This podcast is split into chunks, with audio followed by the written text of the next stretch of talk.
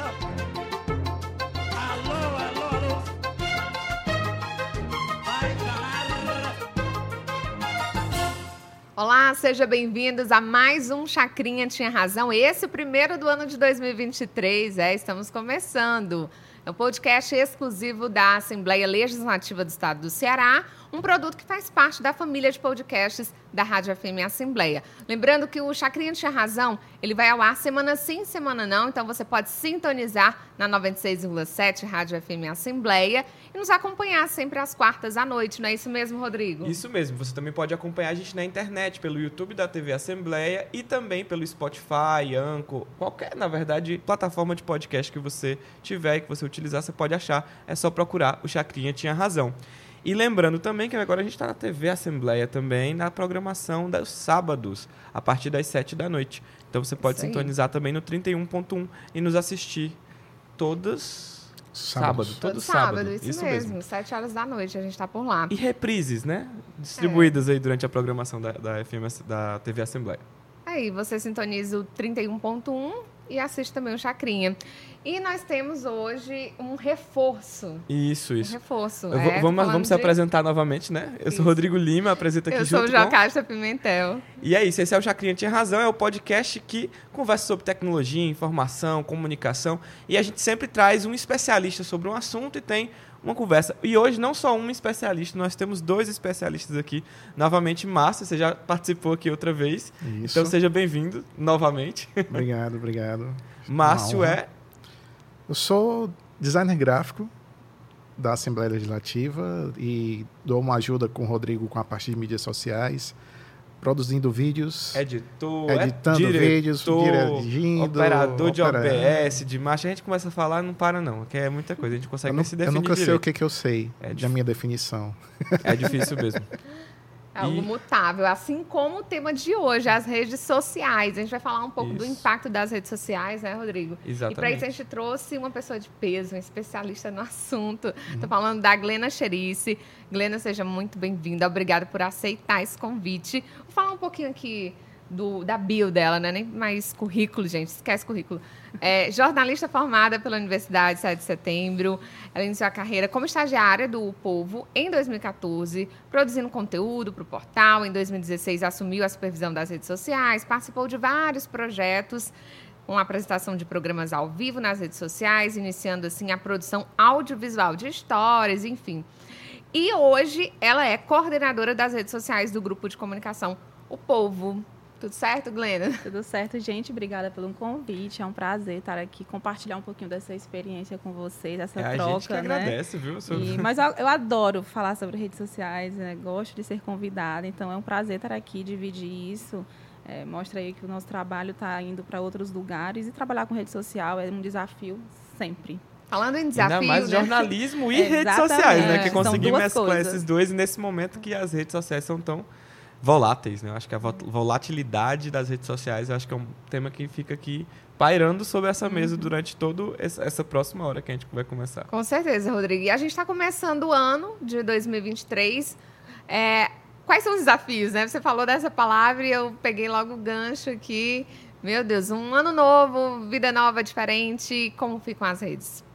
É, gente, trazendo para dentro de uma redação de jornal, é, quando chega no fim de um ano, a gente vai avaliar o que foi feito naquele ano, né, e a gente vai fazer, a, a- a gente chama de projetos de estratégia para o ano seguinte. Então, agora em 2023, a gente tem que sentar isso dentro de uma redação de jornal e avaliar no que, que vale a pena investir.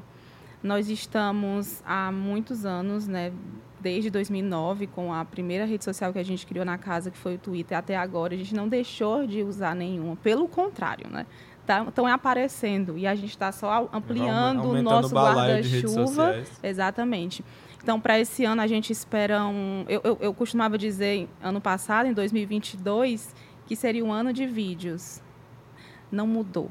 Tá, 2023 vai ser muito forte o audiovisual. Você vê as plataformas de vídeos, elas cada vez mais é, se aprimorando, ela- elas cada vez, eh, cada vez mais é, trazendo recursos para prender a atenção das pessoas, prender, né, no sentido de a pessoa não querer sair. Você vê o TikTok, que aí desbancou várias redes sociais, ele como essa plataforma de vídeo, uma concorrente direta do YouTube. Então, para 2023, a gente espera essa produção. Não vejo nenhuma caindo, tá? Tipo assim, ah, o Facebook vai parar de existir? É uma pergunta que sempre me fazem, inclusive dentro da redação. Glena, vale a pena ainda manter o Facebook? Vale, ainda é a, a rede social maior do A mundo. gente pode até dizer, Glena, que é uma pergunta até antiga, assim, né? Se a gente acompanhar o passo da E se você é acompanha o tão rápido. Chacrinha, essa, essa pergunta já foi respondida aqui em episódios passados. Olha é só só. dar uma olhada nos episódios. Ó, gente, quem estiver no YouTube, é só clicar no- na, na playlist aqui do Chacrinha Tinha Razão aqui na TV Assembleia, aqui embaixo. E quem estiver ouvindo a gente, não esquece, dá para acessar o Spotify, procurar o Chacrinha Tinha Razão e procurar os episódios passados para poder ficar por dentro dessas discussões que a gente vai acabar pincelando aqui, mas que a gente não vai se aprofundar tanto porque a gente tem outros assuntos para conversar. E sobre vídeo, voltando aqui. A gente realmente, 2022 foi o ano dos vídeos curtos. Sim. Inclusive, o primeiro episódio do Chacrinha fala sobre o TikTok e essa tendência de criação de vídeos curtos e a quantidade de tempo que as pessoas passam a consumir nesse processo todo e em como as outras redes se comportaram. O próprio YouTube criando shorts, depois o TikTok, você tem o Quai, você tem os, o Reels do Instagram. Então, meio que as redes sociais, elas vão meio que se engolfando ali, né? Você começa com os stories que é- vinha do Snapchat, foi pro Instagram. Tudo meio que vai virando a mesma coisa, mas o usuário ele sabe onde é que ele fica, e ele sabe onde é que ele vai. E pra gente que é criador de conteúdo, tem que fazer pra tudo? Essa é uma pergunta. A gente tem que fazer a mesma coisa para todas as mesmas para todas essas plataformas? Como fica isso no jornalismo? É, para dentro do jornalismo, sim, porque tem público. Tá? É diferente de uma marca que tem um público-alvo, que é vender, sei lá, roupa ou vender acessórios, você vai no seu público. No jornal, é, o povo. Eu, eu entrei no TikTok em 2019, o povo entrou no TikTok em 2019, mas eu fiquei muito naquela de será que realmente vai pegar? Mas aí na pandemia a gente veio, né? Eu sei que vo- você já falou que falaram disso daqui, mas aí veio a pandemia, deu esse boom e aí a gente percebeu que precisava ter uma criação de conteúdo para lá, porque tinha muita gente lá. Onde tem gente precisa ter informação, né? E aí não tem como não estar dentro de uma plataforma que está aí crescendo, que está concorrendo diretamente com as grandes, né? Que a gente tinha muito costume, aí vem uma lá da Ásia e desbanca todas as, da, as da, do, do Zuckerberg, que tem aí a maioria de, de usuários. Então, é, dentro, dentro desse formato, a gente. Eu acho que eu já esqueci a tua pergunta. É se a gente precisa produzir para todas É, as plataformas. Não, sim, eu já respondi que sim, Sim. né? Mas dentro desse formato a gente vê que tem pessoas é, é, consumindo. Então eu preciso estar informando essas pessoas. No início, o TikTok era público jovem. Agora não é mais. A gente vê que já tem É um verdade. público muito mais é, fora daquela faixa etária 13 a 16. A gente já vai para aquela faixa etária que as outras redes sociais, plataformas já têm, de 17 a 34 anos. Muito por conta da influência da pandemia, porque todo mundo dentro de casa, o vô, a avó, o tio, a tia viram lá o adolescente fazendo e foi uma forma de também a galera meio que extravasar tanto tempo dentro de casa. E uma coisa diferente do TikTok e do Quai também, Quai também já tem é, jornais, tá? Estou estudando o Quai para ver se o povo entra, é, porque tem muita gente no Quai, já tem jornais no Quai também, porque tem muita gente lá, não a mesma quantidade das outras. É, mas assim, onde tem gente, tem que ter informação, né? Tem que ter, porque senão as pessoas vão ficar desinformadas. Total. E acaba sendo, na verdade, a grande frente de combate à desinformação, de fato, Exatamente. estar nesses lugares, né? E foi um problema muito grande, sim, pelo menos meu, particularmente como a gestora da área, de explicar isso para dentro da redação. Olha, a gente agora vai ter que. né, no início, não, Glena, não dá para a gente abarcar mais isso, mas a gente precisava, porque Principalmente pela linguagem, né? Que muda bastante. esse é o desafio, a linguagem. Eu explicar para um repórter, para a minha equipe, que a partir de agora eu preciso de um roteiro com uma linguagem diferente do que está escrito na matéria, trazer uma apuração diferenciada para dentro de um roteiro audiovisual que tenha um, um que tenha um vídeo curto, que seja sucinto, que seja informativo, que seja criativo e dinâmico. E que usa as ferramentas que está dentro da ferramenta né, da rede social. O que você falou, todas as redes têm, tu- têm as mesmas coisas. Elas não, eu brinco que ninguém tem uma criatividade de, de fazer algo novo. É sempre puxando de outro. Veio o Snapchat, veio os Stories, veio o Fleets, Twitter chegou a ter Stories, aí vem o Facebook Stories, aí vem o Google também tem os Stories, é, aí o, veio a- os, os vídeos rápidos. ver o IGTV, não sei quem lembra do IGTV, que agora Que é tudo 15 vídeo, minutos né? época, né? Era muito, que era para concorrer com o o YouTube, E aí depois veio o, o, o Reels, que veio do TikTok, que aí teve o Quai. Então você vê que não tem uma grande mudança de uma para outra. Elas vão só se, se renovando. Reciclando, e- eu acho que quando o, o Instagram atualizou logo no final do ano, o que aconteceu foi que ele adicionou uma coisa que a gente conhecia de muito tempo. Os status do, do nickname do, do MSN tá no, no mensageiro do Instagram.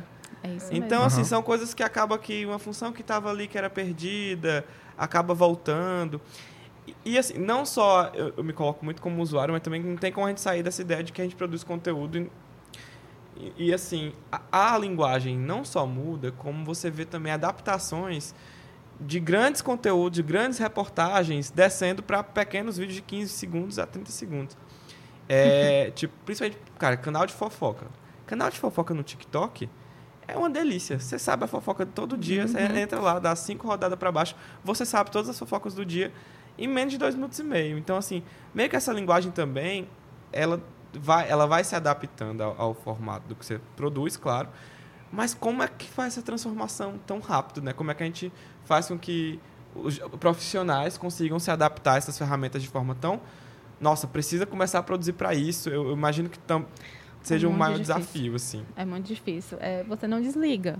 Eu não consigo desligar. Às vezes eu vou para casa, nossa, eu quero criar uma coisa diferente. Porque a gente todo tempo. E é natural, não é uma imposição da empresa, tá? É natural que quem trabalha com esse, esse, esse tipo de material, de produção, que exige a criatividade, é natural que você se pegue pensando, tomando banho, acordando e dormir. O que é que eu vou fazer? Né? E, eu- e a minha equipe é uma equipe muito jovem e eu gosto de instigá-los. Vamos pensar em algo novo, vamos pensar em algo diferente. Deixa cada, cada um pensar. Vamos pensar no que, que a gente vai fazer e vem várias ideias. Mas é, é, o, o- o que eu vejo de mais difícil é você, dentro de uma redação de jornal, explicar isso para um editor que fez, desceu não sei quantas páginas que eu preciso de um trechinho daquela reportagem para um vídeo. Eles me olham assim, pode ser três minutos? Eu não, um minuto e meio, dois minutos. A gente está agora né, finalizando, iniciando o ano e finalizou o ano passado é, nessa briga do que é que a gente vai levar para o Natal, para o Réveillon. Eu já tive essa conversa né, com os editores e é um desafio, não é fácil. Ai, nossa, eu fiz um trabalho tão grande para ir 15 segundos de stories. É, é, esse é o e, e aí sempre está dividindo com, com o time essa vontade de criar algo novo. Produtos, a gente tem N recursos. Eu tenho stories com enquete, com caixinha de perguntas, que aí das caixinhas de perguntas eu posso transformar num post no feed, que pode gerar um debate para ir para o Spaces, que ninguém sabe se vai permanecer, se volta ou não volta, que a gente já fez essa. né, juntou as redes sociais em algum momento, fez uma ligação uma com a outra com uma pauta em destaque. Né? Então teve. Inclusive o Spaces do Twitter, ele também nasce em outra aplicação, né? Sim, o Clubhouse. É o Clubhouse, exatamente. Clubhouse. Pra você ver como a gente, né, acaba... Vocês estavam tanta falando sobre linguagem e assim, eu fico me perguntando, dentro do universo da linguagem, né, quando chega para o conteúdo, é, como vai ser feita essa triagem? Ah, como que eu vou escolher o que que vai no stories, o que que vai no feed, de que forma isso vai entrar, para chamar a atenção do meu consumidor, do leitor, né? É, na, nossa dinâmica, nós temos é, na, na rotina do povo dentro da redação o Facebook, o Twitter, o Instagram, feed, tá? Eu gosto de frisar o feed porque só o Instagram tem N ramificações. E aí a- é a rede social que mais exige da gente, o feed, o story, agora o Reels, que é Reels IGTV e Live. Então a gente foca no feed. Dentro da redação tem uma produção, tem a, a editoria de cidades produzindo, política produzindo, economia produzindo, e aí o time de mídias vai fazendo essa triagem baseada em quê? Monitorar em tempo real o que está acontecendo no lo- local, nacional e internacional. Então, se, tá- e nesse momento acontece, infelizmente, uma tragédia, não adianta eu seguir naquele ritmo de pauta que foi produzido de manhã em distribuição de conteúdo nas redes sociais, se está todo mundo de olho ou querendo saber o que aconteceu nessa tragédia. Então, as redes sociais do povo, ou pelo menos dos jornais nacionais, que inclusive agora têm usado mais as redes sociais para alcançar mais pessoas, tem que ser redes sociais que eu digo quentes, pautas quentes. Não adianta ficar com coisa fria. A gente tem a estratégia de pensar em conteúdos frios para determinados horários, mas no horário comercial, porque muita gente está se informando por, pelo seu smartphone, muita gente. E a gente descobriu isso assim, sem querer. O Instagram não era para ser uma rede social de publicações rápidas em tempo real. O Instagram era aquela rede social de colocar uma foto, de botar uma frase, mas não. A gente foi vendo que à medida que a gente publicava, as pessoas se informavam e gostavam daquilo. Então, virou a nossa estratégia fazer esse tipo de, de dar esse ritmo. E a triagem ela é um pouco é, louca, né? Vai baseado é um muito no desafio de cenário. convergência enorme, né? Muito. E aí a gente treina o pessoal, né? Eu digo na redação, porque os editores ficam, ah, coloca esse conteúdo aqui é importante, mas quem vai saber realmente que é importante, naquele momento, somos nós que estamos na linha de frente, vendo o que está acontecendo no cenário nacional. Às vezes, sim, a- agora já tem muitos editores que já participam juntos, já é bem, entendem bem do que está acontecendo, o que, que é importante. Mas eu preciso engajar naquele post, eu preciso trazer meu post, alcançar mais pessoas para que venham para a minha marca, para que vá para dentro do portal, para que conheça os produtos do povo. Então, é tudo uma estratégia, não pode ser solto, né? É. E aí me, me, me traz aquela pergunta do tráfego. Como é que a gente faz o tráfego acontecer das plataformas de que a gente usa para divulgar o que a gente produz, né, de texto, ali aquela manchete rápida com aquela imagem, e como é que a gente leva isso para uma plataforma que a gente consegue monetizar? Porque acho que uma grande questão, dá para fazer dinheiro com comunicação com- nas atuais ferramentas que a gente tem? Ou a gente está só é, basicamente dando projeção para as próprias redes sociais conseguirem ter essa estrutura, né, para as plataformas em si conseguirem monetizar os conteúdos que a gente produz, ou esse tráfego ele é um, é um desafio de se encontrar com como fazer, como tirar as pessoas da rede social ali, onde elas estão naquele feed rápido descendo, só o dedinho passando aqui na tela e, e as informações sendo consumidas e levam ele para uma, uma informação mais complexa, com mais informações, com os anunciantes que, que pagam pela nossa pelo conteúdo que está sendo produzido. Como é que esse tráfego ele é, ele é como é como converter? Acho que é uma pergunta que é ampla, é uma pergunta difícil, claro, mas assim, como você tem visto estratégias de conversão das plataformas digitais para para os portais, né? Deixa eu dizer uma coisa. Ano passado, reuniu um grupo de jornalistas do Brasil para fazer essa pergunta. Que eu estava nessa, nessa, nessa reunião de vários cantos do Brasil. Muitos gestores de redes sociais dos jornais meio frustrados, porque não as empresas queriam porque queriam, e é na- natural, né, que o conteúdo que fosse para as redes sociais tivesse um retorno na mesma proporção de engajamento. Mas aí eu vejo que é uma leitura equivocada na- da, da importância da rede social. Ela, sim, obviamente, ela pode trazer e deve trazer tráfego, mas no início ela dava mais, agora ela traz menos. Porque a rede social é, é meio que uma mão de via dupla, né? Ela te dá essa visibilidade, você põe o seu conteúdo, e aí ela faz tu pensar o que é que tu vai fazer para trazer esse pessoal para dentro da tua plataforma. É, dentro do Povo, a gente tem as duas redes sociais de link mais ativas, são, ah, vai ser o Facebook e o Twitter. Qual é a estratégia? Trabalhar um bom título. Não é clickbait, é um bom título. Fazer um bom, um bom título, tra- trazer uma boa manchete, a gente ter uma boa foto. Porque é, eu costumo dizer que vocês, quem é o usuário de rede social, você está ali consumindo N conteúdos. Você está consumindo o seu meme, o vídeo de cachorrinho, a foto da sua família, e aí do nada aparece um post de um jornal. Por que você decidiu seguir aquele jornal? Porque você quer se informar. Então, o jornal ele está dividindo a atenção com N coisas que o usuário tem. O que é que eu, como a gestora, a pessoa das redes sociais, a minha equipe, tem como, tenho que fazer? Que aquele post ele seja o mais cativante possível. Foto boa, título bom, informativo e que desperte o interesse da pessoa de, do título, ler a legenda. De ler a legenda, ou comentar, ou clicar na bio, falando agora de Instagram. Ou então ir no nosso direct comentar algo, ou então compartilhar. Então, são vários movimentos que ali é tudo calculado, que a pessoa faz, que gera a minha interação, meu engajamento. Como é que eu faço isso? É um desafio. Então, para Facebook e para Twitter, é a foto e o título, porque a pessoa vai ler na matéria. E sempre a chamada, ela faz muita atenção. É na chamada que eu a pessoa vai parar, poxa, eu quero entender mais dessa reportagem que conversou com um especialista que eu tenho dúvida exatamente nisso. Então, é isso que gera o nosso tráfego, que é que Inclusive, redes sociais entregam bastante, sim, as redes sociais do povo, mas não entrega muito como entregavam há anos.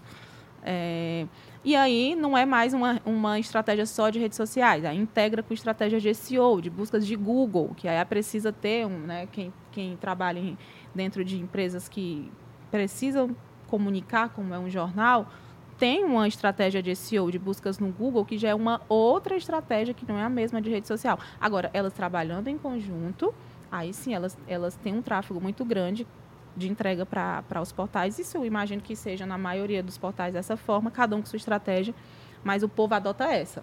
Espaço para as redes sociais. E nessa conversa, poucas redações dão tanta visibilidade para as redes sociais como o povo. Não são muitas. Acham que rede social é aquela coisa bem mecânica, chegou, publicou, chegou, publicou. E não é. Você precisa ter realmente gente pensando para aquilo, né, travando N disputas dentro da redação. Eu preciso de uma foto melhor, editor. Coloca essa foto, pensa nessa montagem, vamos puxar o título dessa forma, que tal assim? Tudo isso facilita esse tráfego. A- Deu para deu pra entender, Deu, né? deu, demais. Acho que é, é muito engraçado como as coisas vão evoluindo. Há um tempo atrás a gente via, as, a gente via o link no Facebook, por exemplo. A gente conseguia assistir embedado o vídeo no YouTube dentro do Facebook. Hoje em dia você tem redes sociais que, inclusive o Twitter fez isso esses dias, né? Há um tempo atrás, que foi... Estava proibindo a linkar é, links de outras redes sociais Uhum. dentro da plataforma, assim. Que loucura, né? Em que momento nós chegamos? A gente está na internet proibindo links. É, é- é- basicamente é uma insanidade, né? Com- Entre eles. É, e assim, você falou isso, Rodrigo, eu me lembrei muito da questão da convergência, que a gente já conversou muito sobre isso, né? E o jornalismo se apropriar é, das redes sociais, eu acho que é, é uma grande convergência. E, e esse ano, acredito que mais do que nunca, a gente vai ver isso de uma forma ainda mais intensa, não é, Glena? Vamos sim. É, como eu estava falando no início, não vejo nenhuma tendência de nenhuma rede sair de cenário. De recuo, vamos dizer. É, né? Pode diminuir a quantidade de usuários, o que é natural, porque nem todo mundo suporta ter N aplicativos. A, Muito sim, né? e a redistribuição também do que as pessoas estão interessadas, né? Hoje, você- por mais que a gente saiba que o Facebook ainda é a maior rede, que tem a Uhum. maior quantidade de usuários, não são os mesmos usuários que Não. tínhamos há 10, 12 anos atrás. Eu mesmo não me considero mais um usuário direto de Facebook. Uso o Facebook porque trabalho com o Facebook, não porque eu tô lá rodando. Eu não uso o grupo ainda para alguma coisa assim. O que ainda é muito forte, né? São, Aham. acho que as ferramentas, acho que os principais, como é que a gente pode dizer? É, as vitrines das redes sociais, elas mudaram. Sim. Eu acho que o Márcio tem uma boa experiência com o YouTube. E, e como, é que, como é que vira os shorts e, e nessa história toda, assim? Você acha que tem, tem vazão? Tem como dar certo os shorts? O YouTube tem feito um investimento considerável com a questão dos shorts. Né? Você- quem acompanhou a Copa do Mundo estava lá em todas as placas de publicidade, YouTube Shorts. né? Acho que é uma estratégia do YouTube para tentar conseguir ainda mais eh, usuários, ainda mais views né? para esse é tipo de, de, conteúdo. tela, né? É tempo de tela, é mais conteúdo. É, enfim, acho que eles enxergaram é, que o pessoal está produzindo muito conteúdo do tipo do nosso que a gente está fazendo agora, um podcast, e conseguiram enxergar que aquela parte, aquele destaque que o jornalismo usa bastante, isso aí vem do jornalismo, de você usar numa reportagem especial, você usa aspas, né? A gente usa de- chama de aspas ali. O vídeo virou shorts.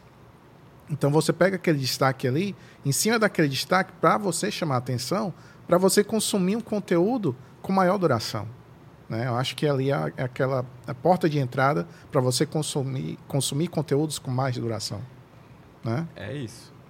Eu fico pensando como é que a gente começa a alimentar tanta coisa ao mesmo tempo. Uhum. Me deixa. Eu, eu fico Eu me nervoso. pergunto isso Eu fico dia. nervoso pensando sobre isso, assim, porque acaba que a gente- não. Continua, as redações continuam com a mesma quantidade de pessoas que sempre tiveram. entendeu? Sim. Ou até menos. Ou até menos, é É. verdade. E acaba cobrando da gente uma certa habilidade de visualizar todas as redes ao mesmo tempo e tentar pensar conteúdos que vá para aquele negócio ali.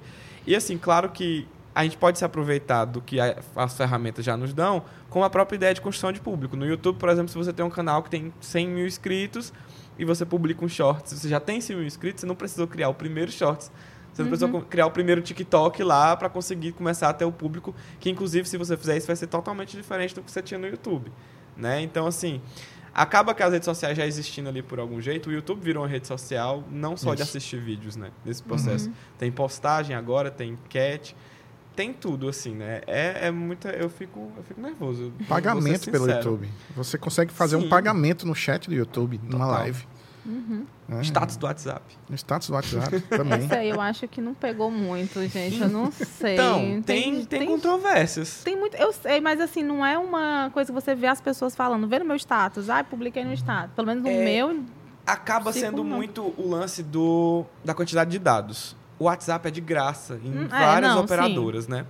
Aí acaba que em, na, em ter uma, a classe C, ela consegue ter mais acesso ao WhatsApp status do que o Instagram, que inclusive usa um tipo de, de compressão de vídeo diferente, que custa mais dado, que custa mais, né, dinheiro, né? No processo É tanto- todo o- ali. o- o- eu estava até vendo, os, é, fi- fim, fim de ano, início de ano, ver uns relatórios do, do ano de, de usuários. Né? E o WhatsApp aqui no Brasil é o que tem mais usuários em todas as redes. É ele, justamente por isso que você está falando. ter, ter né? uns, eu tenho uns três números de WhatsApp diferentes. Mas exatamente por isso, pelo acesso, né? Por conta que as operadoras dão essa, essa, essa facilidade de você não pagar e aí, de fato, chegar mais pessoas. Agora, porque o status é uma coisa, assim, muito específica de você ir lá publicar. Um dia desse, minha mãe publicou sem querer, eu juro que eu nem sabia como era que publicava. Mãe, como que a senhora conseguiu chegar nisso sem querer, tá? É, e eu fui tentar apagar. Eu disse, nossa, o seu ciclo, mãe, tem 19 pessoas seu- nos- nos- nas suas mensagens aqui, 19 pessoas que viram seu, seu status. Então, assim, tinha um pessoal lá. Tem público. Eu acho que o que muda mesmo é que você não consegue ver tantas empresas utilizando o espaço, assim. Porque imagina se a gente tivesse que alimentar um Reels, um status do, do um story do Instagram. Tem história em todo canto agora, né? Não tem, Uhum. no YouTube tem história, tem, tem tudo. É, mas acho que essa questão do status é mais por uma questão que é pessoa para pessoa. Eu, Márcio, É quem tenho tem contato sua- do Rodrigo, quem está na minha rede Quem pessoal. tá no seu contato de eu fato, não né? tenho o, o número do WhatsApp do Jornal Povo. É né? verdade. Exatamente. Eu tenho o número do Rodrigo, eu tenho o número da Jocasta. Eles estão ali na minha rede É pessoal, muito mais íntimo, né? Estão, são pessoas que estão na minha lista de contatos. Eu acho que essa parte do status do WhatsApp é muito isso. Mas, é como você falou, é, eu acredito que seja um negócio muito mais utilizado pelo pessoal de classe C, que não tem conta no Instagram, que talvez fez uma vez na vida e não está lá para acompanhar como essa vitrine que é o Instagram, que a gente vê muitos veículos de comunicação. né? É verdade. Você vê no Instagram todos os veículos de comunicação que você imaginar. É, e lá tem tanta lá tem, né? tem uma plataforma gigantesca. Se você quiser se informar pelo Instagram, hoje você tá ali na sua cara. E é muito o que os usuários fizeram da rede social e não o que os desenvolvedores pensaram para rede Sim. social, né? É muito esse lance de, pô, a gente formatou tudo, né? Uhum. O usuário formatou tudo que ele queria ver, do jeito que ele queria ver, como ele queria ver. É. As necessidades foram surgindo, foram aparecendo e também há um movimento de, vamos dizer assim, canalização de usuários para essas diversas plataformas. Então, assim, eu acho que os veículos também pensam, ah, quem está consumindo o meu Twitter, quem está consumindo o meu TikTok, quem está consumindo é, o meu Instagram e talvez direcione, pense de uma forma mais assim direcionada mesmo para esse público que está presente lá. De repente, eh, o público não está em todas. Tipo, eu não tô, eu particularmente não tô em todas. Então, assim, eu acredito que os veículos vão amadurecendo também nesse sentido, de pensar quem é o, o usuário daquela plataforma específica. né? Sim, total. Eu acho que também tem outra questão que é a quantidade de ferramentas que a gente não utiliza e que fica lá entulhando, que a gente devia conversar um pouco também. Os guias do Instagram, desculpa. porque- Gente, esses guias já me trouxeram vários problemas. de todo mundo, ai, vamos fazer o guia", porque tudo que você, vamos lá, se o, o Instagram lançar amanhã alguma coisa, obviamente é natural que eu já vou testar. Eu quero testar, natural. Eu não, o povo, eu quero que o, te- o povo teste. Só que aí corre rapidamente dentro da redação, dentro, dentro do grupo, do povo, né? Glenda, o que é, como é que a gente vai fazer? E o guia foi um exemplo. Nossa, porque o guia, o formato do guia traz muito é, uma, uma aproximação com, com publicitar, publicitário, pu- com, com publi, né? com, Uhum. com coisas para você vender. E a gente tem os nossos espaços de publis. E aí dava para você fazer N coisas com as marcas que quisessem anunciar no povo. N. Tipo assim, eu quero fazer uma lista de cantos para fazer isso. Aí lá colocava e dá para vender. E aí como é que você mensura isso? Só que o guia não, eu não, não assim, não vejo que ele dá tanta visibilidade, ele nem tem os insights dele. Você tinha que compartilhar. não dá insights? Não dá. Você tinha que Nossa compartilhar nos stories.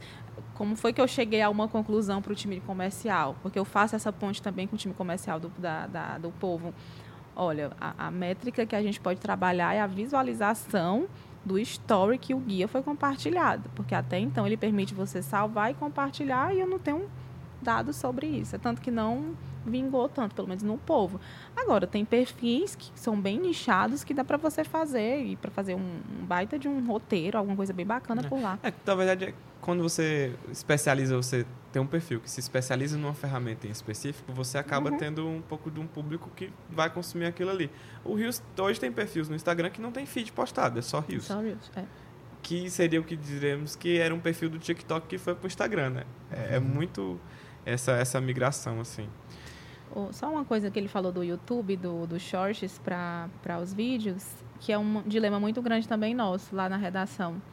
Os shorts do povo eh, tem coisas que a gente tenta aproveitar, né, o, o coordenador, do que a gente faz para o TikTok e Reels, porque é vertical. Porque os vídeos do YouTube, eles são na horizontais. Então, um fotógrafo vai para uma rua, ele me pergunta, eu disse, eu quero vídeo vertical ou horizontal. Eu disse, o meu é vertical, mas eu tenho certeza que vai ter gente que precisa horizontal. E aí o fotógrafo, sim, como é que eu faço? E aí, como tem dois formatos e os dois são importantes, o repórter faz o vertical e o fotógrafo faz o horizontal. Porque a gente tem plataformas, eh, tem os espaços que comportam o horizontal e o vertical. né? Então tem isso também, Uhum. essa É, diferença. na, na interna também a gente está discutindo esse dilema sobre qual formato utilizar e para onde vai, né? Se a gente vai fazer um formato, um vídeo, está produzindo um vídeo interno, ah, vai produzir só para o Instagram, ou vai colocar só no Shorts. Esse aqui, a gente vai pensar ele em vertical, ok. Ah, mas ele pode ir para a TV. Aí eu tenho uma horizontal. É. Aí como é que a gente vai colocar um vídeo que é vertical na TV? Coloca um fundo, não sei o quê. Faz a, Vai, propaganda do- faz- faz a propaganda da rede social, do YouTube. Bota, bota, Bota o QR bota Um Code. mocapzinho É, bota o. QR Code, um mockup do A velha telefone. gambiarra, É, isso daí, é isso. Tem que... Eles Mas é não- porque acaba que as telas não vão mudar o formato, gente. O 16 É. por 9 ganhou. O telefone Ganhou. ele pode estar aí, ele ainda é horizontal. Ele pode até ser no vertical o- o uso, mas É, o jeito que a tela roda mas você É o explicar mesmo. isso para um fotógrafo Não é. é difícil. é pior explicar para o editor. Também. Não, a gente também tem editores, né? grafistas, Não é grafista é pior. pessoal que grava com celular, enfim. é, você precisa realmente definir para onde vai esse conteúdo. Não adianta você querer atirar. "É, Eu tô com um vídeo aqui hoje na horizontal. Bota ele na vertical. Eu falei, tá bom, vai perder um pouquinho na qualidade. Dá para fazer? Dá. Eu escuto É muito demais gambiarra. isso. Tá. Porque quando vão pra rua, quando não Aham. passam por mim, chega horizontal. Eu digo, mas aqui tem que ir vertical. É, na comunicação, a Na gambiarra é a comunicação- única coisa que sobre, se sobrepõe assim, em relação à quantidade de conteúdo. Porque às vezes é tanta coisa, chega de tantos jeitos. Uhum. Às vezes tem um negócio que chegou pelo WhatsApp, você não sabe onde é que veio. Você não Uhum. encontra o arquivo original. Já passou por 38 compressões diferentes Uhum. entre várias aplicações. Tem 10 marcas de aplicativos diferentes no final e na frente. É daquele jeito. Acaba que a gente tem que ser muito é, proativo no processo de como eu consigo aproveitar isso aqui e dar prioridade o que é mais importante, que é a informação, né? Informação. Eu não Isso preciso mesmo. que a qualidade do negócio seja 4K, 60 É. FPS, para que alguém ouça um áudio. Rodrigo, você fala, ah, não preciso que seja assim. Glena, o que chega através dos usuários, que chega para vocês? É, fala um Essa a pouquinho também dessa experiência, As Muitas interações. coisas. né, do, do que vem. Isso que você está falando do- dos vídeos, é, da informação ser o principal, tem vídeo que chega pra gente, você vê o pixel assim, gritando na tela. Mas ali tem uma informação e que eu preciso daquele print. E aí, nesse momento, a informação ela sobrepõe. Mesmo a foto indo feia. Eu não gosto, é uma coisa assim, não é minha, mas é porque o, o feed do, do Instagram, você precisa deixar o mais harmonioso possível, esteticamente falando. né? Você precisa que a foto esteja boa, em boa qualidade. Mas nessa situação, é, que tem um, sei lá, uma explosão, que tem um acidente. Gente, eu só penso em tragédia. Eu não sei porquê quando eu vou dar meus exemplos. Eu estou muito condicionada a falar de tragédias. Mas coisas que você recebe, você tem que priorizar a informação. Também não vou publicar, até porque o Instagram é uma rede social de informação. Então tem que colocar mesmo não sendo a melhor foto do mundo. É, o melhor amigo do, do- da TV durante um bom, te- um bom período foram as imagens de segurança, né? Das Então é, coisas. viu? Isso, Já ia dizer. É, e as qualidades nunca são as São, não. melhores, assim. Acaba que, de fato, você fala de tragédia, mas é porque normalmente quando as coisas ruins acontecem, não tem ninguém filmando, não. É, e quando tem, é algo de forma bem caótica, assim. Tava até vendo aqui, e, e- que tava vendo, passando aqui no feed, e, vi- e tem publicações que ainda ganham aquele lindo, né? Ver tudo. Né? Imagens Uhum. sensíveis e coisas assim. A gente então a gente tem que colocou ficar um ontem. super... Eu, nem ti- eu vi hoje de manhã. Inclusive, esse vídeo, o- a, a pessoa chegou para mim, Glena, a gente pode usar, porque a gente tem essa, essa, esse cuidado também. E aí, como ele, o bombeiro é um bombeiro que estava apagando um, um- um incêndio, e aí o carro explodiu com ele ao lado, né?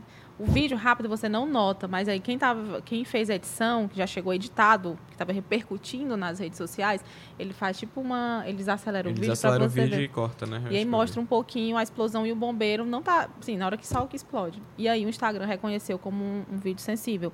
Nós publicamos alguns vídeos sensíveis, mas a gente avisa às vezes, conteúdo sensível, coloca um frame ali de 3, 4 segundos para as pessoas realmente, ah, eu realmente quero ver esse vídeo. Você estava falando dos vídeos que chegam gente, eu- a- do que, que chega pra gente dos usuários, a gente chega de tudo. Né? O nosso direct é aberto. Então, assim, nosso canal, o canal mais próximo é o direct do povo, muito mais do que Twitter, Facebook. É, e a gente recebe desde sugestão de pauta, denúncia, é, pedido de ajuda, é, reclamação, xingamento, né? Assim, não tem como. Todos Nos os comentários dias. dá pra gente sentir. É, imagina, que é nos comentários que todo mundo vê, imagina no direct. Mas assim, o direct ele, ele é uma, a- uma ferramenta que aproxima a gente do nosso seguidor. Eu respondo, às vezes, algumas pessoas nos comentários, mas quando a pessoa vem falar com a gente com uma sugestão de pauta, e aí a gente vê, eu converso com o editor, olha, fulano está entrando em contato para a gente para isso. Aí a gente pede contato, agradece a sugestão, e aí pede o número de telefone, e a partir daí a gente começa a entrevista. Ou a gente inicia nossas entrevistas pelo direct. Ele aproxima a gente das fontes, porque hoje todo mundo praticamente tem um Instagram, né? Todo mundo não, mas boa parte tem um Instagram. Então, aproxima muito a gente das pessoas, tanto para a gente receber, quanto para a gente ir atrás daquela fonte que, para você conseguir um telefone desse, é muito difícil. Não é só, hoje não precisa mais só do número do telefone para você ligar para a fonte. Você vai nas redes sociais e você encontra essa pessoa. É verdade. As redes sociais, elas dão a gente um kit, né? Um grande kit de trabalho. E Assim, pra muitas oportunidades também, né? É, dá trabalho, mas é isso, né? Eu acho que tem muito esse, essa, essa vibe de precisamos saber como utilizar, para quem estamos falando, com quem estamos falando e se essas pessoas podem falar com a gente. Inclusive, se você quiser falar com a gente aqui do Chacrinha a de Razão, né? vou aproveitar deixa.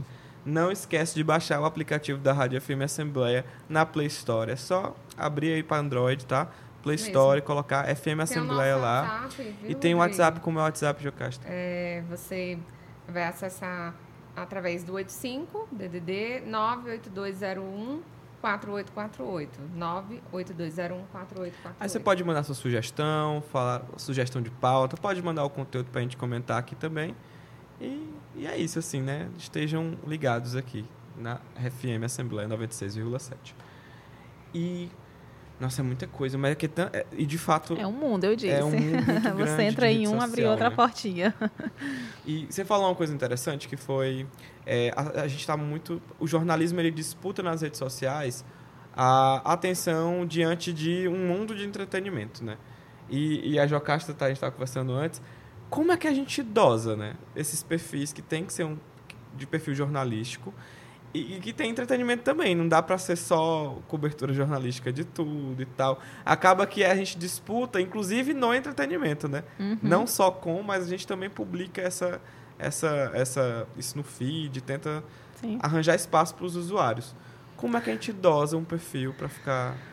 Gente, é outro. São, são vários é, momentos de aprendizados dentro de uma redação, tá? Eu não sou tão experiente, ainda estou, considero como começando a carreira, mas é, uma, é um debate. Às vezes eu vou conversar com alunos de jornalismo sobre, ah, se vocês colocam post da Anitta, post da Bruna Marquezine, E os próprios seguidores reagem dessa maneira. A maioria não, mas boa parte. Nossa, meu mundo mudou depois disso. Nossa, agora eu posso é dormir. conhecido. agora eu posso dormir feliz. E do outro lado tem uma série de elogios, Sim, né? Então, não, é. fica- É, a maioria Isso gera, elogiando. gera clique, por favor. Sim, Deixa- gera interação, deixa o povo aí debater, que é espaço para eles. Só que dentro da redação também no- teve um, um período que teve isso, né? Vamos levar para o Instagram? Vamos. E aí os meninos, a equipe ainda tem essa, às vezes, a gente pode levar isso? O, o estudante de jornalismo, né? Pode. Né? A Anitta fez a tatuagem naquele. Pode. Né? É, é, é uma. O jornal, nosso jornal, nosso portal, ele tem N segmentos. Ele tem o entretenimento, ele tem o esporte, ele tem a política. Por que, que o nosso feed vai ser diferente? Por que, que as redes sociais não podem também eh, distribuir, dar visibilidade para os segmentos da própria, do próprio jornal, da própria empresa? Então, assim, eu fui botando essas comparações para redor abrir essas barreiras, né? Ah, a Bunda Marquezine, pode colocar. Agora, tem coisas que a gente não. Às vezes a pessoa não é tão conhecida, são web celebridades, que não- só se não fiz- fizer uma coisa muito grande que está repercutindo, a gente coloca também. Mas deixar de publicar porque é um famoso, porque é entretenimento, não. Agora a gente tenta dosar sim, né? A gente tem em média umas 25, 30 publicações por dia. Às vezes, quando eu olho, tem três entretenimentos juntos, porque casou de, na distribuição de conteúdo, surgiram três pautas boas. Uma da Anitta, outra, sei lá, do Casimiro, do Casé, né? Que é entretenimento, outra, sei lá, do BBB, que está chegando. Casou de, naquele horário, três saírem juntas. Aí eu já falo, gente, três publicações de entreten- entretenimento juntas, né? Vamos, vamos equilibrar. Assim como política. Política, época de política era Bolsonaro, Lula, Bolsonaro. Vamos dosar. Então, é esse trabalho, ele é feito todo, essa- rotina é todo dia. É de bancada, a gente fica juntos. Imagina isso na pandemia, a gente foi terrível, porque era WhatsApp. Mas assim, a bancada, gente, olha, a próxima qual vai ser? É sobre isso, eu tenho certeza, acabou de sair sobre isso, não é bom mu- mudar, mas Glenn, aquele número está indicando isso, que eles sabem ler os números das métricas. Tudo bem, então vamos manter. Então, é esse jogo de discussão do que vai sair, do que não vai sair, do que dá para ir, do que dá para ir, é dia a dia. É, segmentação é um tema muito importante no processo de, de, de rede social em si. Eu, eu super acho que o algoritmo das redes sociais em si, eles ficam variando muito sobre o que, às vezes, não sabem muito bem o que entregar para o usuário. É, a gente cita o exemplo da, da TV Assembleia, porque dá para a gente citar. A gente tem vários documentários e, basicamente, os documentários foram que geraram o tráfego da- do YouTube, assim. As pessoas entravam na TV Assembleia, procuravam os, os documentários, se inscrevem na TV Assembleia do YouTube por conta dos documentários, só que no dia a dia, o que vai para, de fato, para nossa playlist é os programas da TV, é os programas da rádio, e acabam que são totalmente diferentes dos documentários que as pessoas começaram a, a assistir. E isso gera um conflito ali do que, que o algoritmo quer entregar, o que, que não entrega, para onde é que vai essas notificações, que gera várias perguntas na gente, assim, uma pergunta pessoal. Você acha que as redes sociais, no geral, assim, quando você tem muito conteúdo, quando você tem conteúdos diversos, vale a pena segmentar em canais diferentes? É, a gente tem um pouquinho disso. É, eu tenho perfis de esportes, tenho um perfil esportivo e tenho um perfil de cultura, que é o Vida e Arte. Por muito tempo houve uma discussão se não tirava esses perfis e colocava tudo dentro do povo. Eu disse não. São duas marcas importantes, são dois segmentos fortes, são duas marcas fortes dentro do povo. Então, vamos potencializar, criar conteúdos pensando para essa, essa, esse segmento, para esse nicho esportivo, para esse aqui cultural. É tanto que eu também dou suporte, né? Tentar dentro da minha gestão acompanhar os outros perfis da casa. Que aí tem o esporte, tem o Vida e Arte, tem a ICBN, tem Pause, que é a parte social, né? É, nossa, tem o anuário do povo, ah, tem um jogo político no Twitter, que é voltado só para política. Então, a gente não deixou de usar dentro do povo. Agora, a gente deu mais espaço para as outras, porque eu não tenho espaço para tudo de política, eu não tenho espaço para tudo de esportes. Mas eu tenho pessoas que querem consumir só aquilo.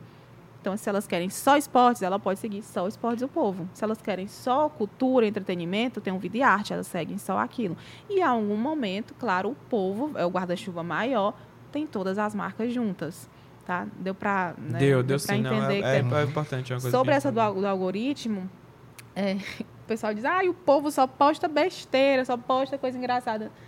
Eu- Eu já ligo assim a anteninha. Bem, não é que a gente só posta, é porque você só consome. É diferente. Aí o algoritmo entrega o, mesmo. o entrega mesmo. Porque às vezes eu recebo esses feedbacks vindo de outras pessoas. Ah, porque só aparece pra gente as tragédias. Eu, porque você clicou, você comentou e você demorou naquele post e você interagiu de Não, alguma e forma. Não foi culpa porquê estou vendo é isso? sua. Ah, a eu pergunta- entregando, você faz o que quer com ele. Algumas ferramentas, algumas redes sociais estão investindo muito tempo em explicar o próprio algoritmo, né? O TikTok em si é, ativou essa função há uns, há uns meses atrás, que é quando você vai compartilhar, ele tem uma, uma, uma- Minha Nossa Senhora, as aulas de português vão parando aqui na minha cabeça. Uma interrogaçãozinha, por que estou vendo isso? Hum. E quando você clica nesse botãozinho, ele lhe mostra todos os conteúdos relacionados e a soma do porquê que você está vendo aquilo ali. Quando as redes sociais, enquanto todas as redes sociais não fizerem isso, muita gente vai consumir conteúdos e não vai saber por que está consumindo, porque não consegue colocar ali, né? E às vezes a gente bagunça muito o nosso algoritmo e o jeito que a gente recebe as coisas.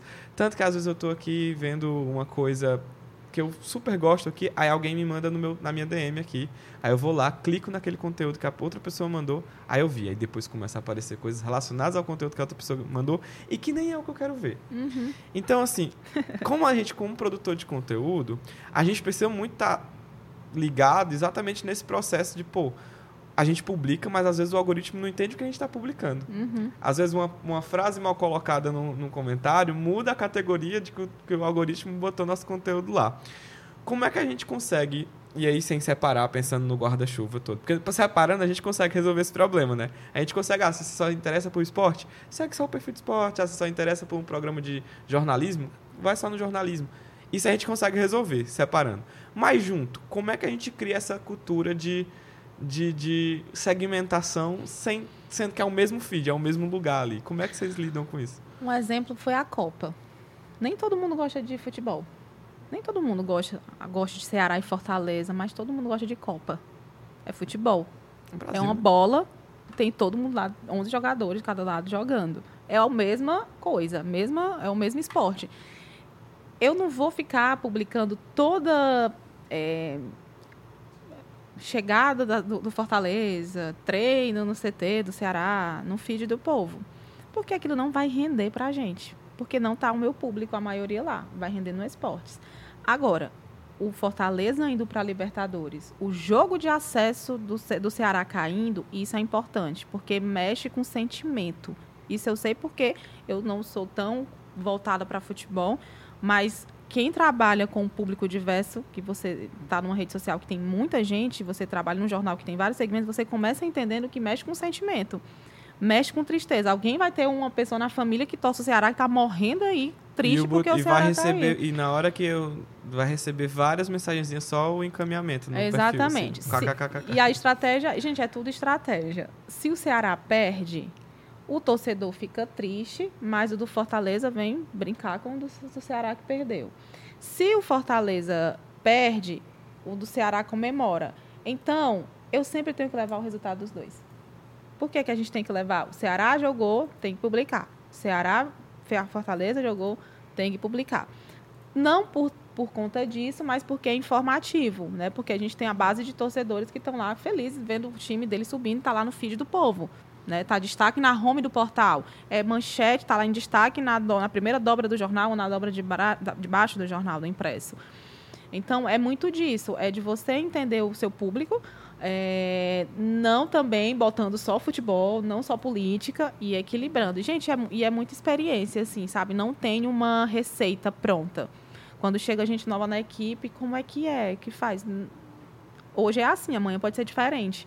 Então, é muito, é muito dinâmico. Eu, eu- quando eu vou contratar, eu sou muito sincera, é dinâmico. Hoje você faz isso, amanhã você faz outra coisa. Hoje você está vendo notícias boas, amanhã são notícia pesada. Então, assim, é uma, uma rotatividade, é uma dinâmica que não, tem uma, não é uma receita de bolo. Eu não tenho regras. A gente tem noção, obviamente, dentro da, do- da linha editorial do jornal, dentro, respeitando todos os- o- o- a parte ética do jornalismo. Agora, essa parte de você entender o algoritmo, de entender o comportamento da interação, varia muito. Tem post que eu passo horas pensando no título. Horas, tá, eu estou exagerando um pouco, mas bom tempo pensando no título. Vai render. Não rende. Tá? Não, não Não é que eu ia perguntar qual o segredo para o post de sucesso, né? Que droga. É. Não, hoje a gente estava brincando isso na, na bancada, né? O Alan, nossa, a gente está aqui pensando no título, ou uma matéria que a gente, poxa, vamos investir nessa, não chega a 50 mil likes. Aí a gente publica uma coisa, tipo assim, chegou rápido, Não ia publica dar nada, né? 60 É, tem- mil, 70 mil. Então, você vai criando a narrativa para saber o porquê daquele sucesso, mas ela não, é- não serve para todos os dias e nem para todos os posts. Vai variando. Por isso que é difícil trabalhar com rede social e informação. É um termômetro que você tem que fazer sempre. E é né? todo dia. Eu chego de manhã na redação, tem lá meu painel. Eu olho assim, hum, a gente acompanha a interação dos jornais nacionais e internacionais e todo o noticiário, né? Das redes sociais. O que é que o G1 publica, a Folha publica, o Estadão publica. E eu fico, hum, aquela ali é interessante, essa aqui é boa, essa aqui pode puxar para cá, hoje vai ter isso, vai ter pós, vai ter. Então você, eu já começo. Se a pessoa tivesse acesso à minha cabeça, seria incrível. Mas eu já começo a traçar a estratégia e divido com os meninos. Só que, naturalmente, na rotina, eles já vão também entendendo da estratégia e eles vão pegando a estratégia. E aí vão dividindo com os outros. E um dos meus, assim, meu maior tempo de trabalho é treinar pessoas para entender esse espaço de rede social e como usar para distribuir bem o conteúdo produzido por uma redação. Para informar, para não deixar ninguém com dúvida, para alcançar muitas pessoas, trabalhar a marca, consequentemente, do jornal, chegando a vários cantos do mundo. Né? Então, tem toda uma linha de, de pensamento e estratégia nisso. Resumindo, é muito trabalho, porque é, É, muita coisa. isso. Redes sociais são muitas redes sociais, é muito conteúdo, ainda tem que triar, tem que fazer muita coisa. A gente conseguiria passar Quando a gente falando. vai falar de projetos, né, de uma baita reportagem, hoje já chega um editor Glena, a gente vai lançar um projeto Legados, que foi um recente que a gente lançou sobre histórias de, de empresários cearenses. Só me dizem assim, a gente tem fulano, cicrano e beltrano. Aí eu desenho uma estratégia. Eu vou lá, sento, né, junto com a minha equipe. Pessoa de vídeo, como é que a gente pode fazer? Pessoa de é o design, como é que a gente faz? Texto, como é que a gente faz? Quem separa isso? Quem separa aquilo? Às vezes não é tão bonitinho assim, porque às vezes chega de última hora, né? Quem já trabalhou em redação sabe. Mas eu tenho essa organização de planejamento porque eu não tenho só uma rede. Eu tenho várias. Eu não tenho só um formato, eu tenho vários. E é um conteúdo que precisa estar em todos? É, um- é- essa é a pergunta que eu faço. Precisa estar em tudo? Precisa. É importante para a marca. Então, bora respeitar os formatos. Eu preciso de um vídeo vertical, legendado e tantos minutos. Você me manda. Eu preciso do texto da legenda que vai na arte, que vai aqui embaixo. Então, isso é a dinâmica da redação, que já entende que precisa levar o seu conteúdo para a rede social, já entende que precisa mandar esse conteúdo, que quando o Zuckerberg não tinha tirado o Moments, a gente fazia um fio e lançava Moments com esse material, então o repórter já estava aprendendo a fazer fios, né, com a limitação de caracteres do Twitter. O fio permanece, por enquanto, né? Enquanto a gente está aqui, pode ser que ele esteja fazendo uma outra mudança. tá? Enfim, eu só queria explicar como tem essa, essa dinâmica da produção de conteúdo desde o início até a ponta final. Nós somos a ponta, mas também a gente participa da- do planejamento inicial para tudo fluir bem até o processo final, que é a distribuição, a visibilidade do material. E você, Glena, sabe por que, que o Chacrinha tinha razão? Não. Não tem ideia, né? Porque o nome é. É porque quem não se comunica Ah, se sim, trumbica. se E é, sim. essa, é por É isso a que a gente resposta. chama o, o, o Chacrinha tinha razão. E a gente podia passar horas falando sobre redes sociais, mas o tempo está acabando e a gente agradece demais a sua visita aqui. O Chacrinha tinha razão, sempre tem essa vibe meio descolada mesmo, a gente sempre fala sobre muita coisa Uhum. em pouco tempo e a gente agradece demais a tua vinda, tá? Eu agradeço ao convite, gente. Fico aí disponível para outras conversas. Como você disse, não deu muito tempo, né? Você começa falando de uma, abre portas para outra. Mas eu gosto muito de falar sobre rede social, como eu disse no início. Então foi um prazer estar aqui, conhecer aí esse ambiente que vocês, esse trabalho que vocês têm feito, né? Indo para as outras plataformas. E sucesso aqui com Chacrinha, tinha razão. Obrigada, Obrigado, Gleina. obrigado. Da- terminando aqui, a gente tem que gravar um stories, um... É, tem, Que que- tem que produzir o conteúdo pro, pro, Eu entendo. redes sociais. Eu entendo. É isso, gente. Quero agradecer também aqui o Márcio Moreira, ele que está com a gente aqui. Um salve pro Uma honra. André, viu, André? verdade. Abração para você. Esse final de ano, as coisas ficam mais atribuladas, começo de ano, todo mundo tá meio aéreo. Mas o Chacrinha está de volta em 2023, então continue acompanhando a gente na TV, na rádio, na internet, Nas redes sociais aí, em breve, por que não, né? Assistir um corte da gente aí, receber no WhatsApp. Para receber um corte da gente no WhatsApp, já fico nesse comprometimento. Fala com a gente aí, o DD é 85981024848. Confere pra mim se eu acertei o número certo, tá certinho? Trocou. Errou. É 85 8201 8201 4848. É isso aí. Perfeito. Rodrigo, até a próxima. É isso, até a próxima, Jocasta. Tchau, gente. Tchau, gente. Tchau. Alô!